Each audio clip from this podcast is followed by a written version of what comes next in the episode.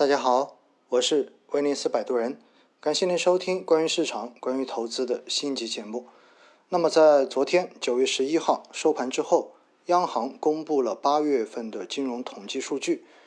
我们在前面的节目中间也跟大家介绍过，其实决定市场走向的主要是三方面的因素。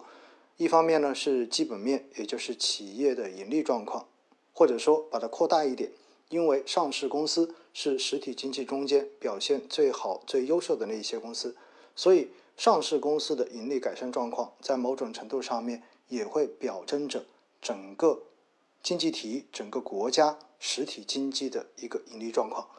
那么第二块呢，就是资金面，说白了就是市场上面的这个钱到底是多还是少。如果钱多，自然而然水位就会漫得更高一些；而如果钱少，水位自然就会下降。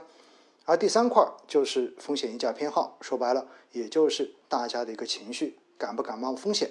如果大家都愿意冒风险，相对而言，参与市场的这一种资金也会变得更多一些。而如果大家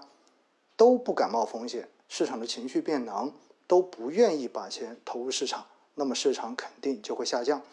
所以呢，三方面的要素综合起来，决定了整个市场的方向。而在这三个要素中间，情绪是极难把握的事情。在过去的这两天，包括我在吐槽专辑中间，也包括在这个专辑昨天晚上跟大家闲聊的那期节目中间，都跟大家讲到了情绪的这个问题，让大家不要被情绪所左右了自己的投资。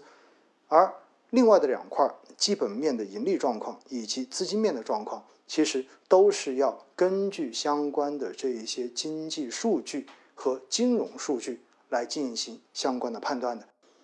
所以呢，昨天央行公布的八月金融统计数据，在中间我们是可以看到很多表征性的数据，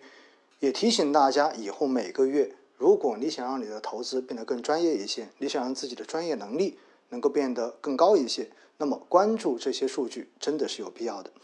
那我们看到哈，八月新增的社融三点五八万亿，同比多增了一点三九万亿元，而 M 二广义货币回落至百分之十点四，人民币的贷款增加了一点二八万亿元，同比多增了六百九十四亿元。大家听到这里就会发现了，在中间就涉及到了两个专有名词，两个概念。第一个就是社融到底是什么？社融指的是社会融资规模，而 M 二指的是什么？M 二指的是广义货币。相关的这些概念都在我专门用来进行市场名词解释的那个专辑中间，陆陆续续在跟大家讲。如果大家不明白什么叫做 M 二，可以赶紧。去到那个专辑去听一听我对这个专有名词的解释，而且除了 M 二之外，还有一个很重要的概念就是 M 一。八月的 M 一同比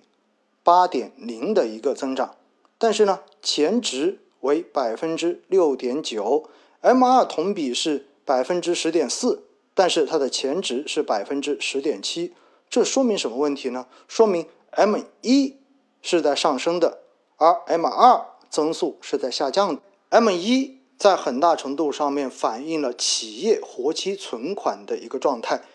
所以八月的 M 一同比回升至百分之八，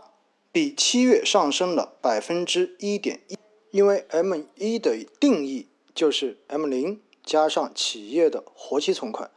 所以 M 一的这种反弹意味着企业的活期存款变得越来越多。而企业活期存款变得越来越多，意味着它的流动性出现了比较好的改善，它的经营活动应该说是向好的，盈利开始出现了修复。而如果企业的这一个状况在复苏，也就意味着未来又可以对相关行业和相关公司的股价形成一个比较正面的支撑。所以这些消息应该说都会利好权益市场，而债券市场相对而言会继续。承受比较大的压力。其实哈，像昨天所披露的这些金融数据，里面有非常非常多的信息。但是今天这一集，仅仅只是用 M 一的这一个变化来解读未来会对我们的投资造成什么样的影响。也是把它当一个例子来告诉大家，我们平时是如何来解读市场，又是用什么样的方式从这些看上去比较枯燥的数据中间去发现市场机会的。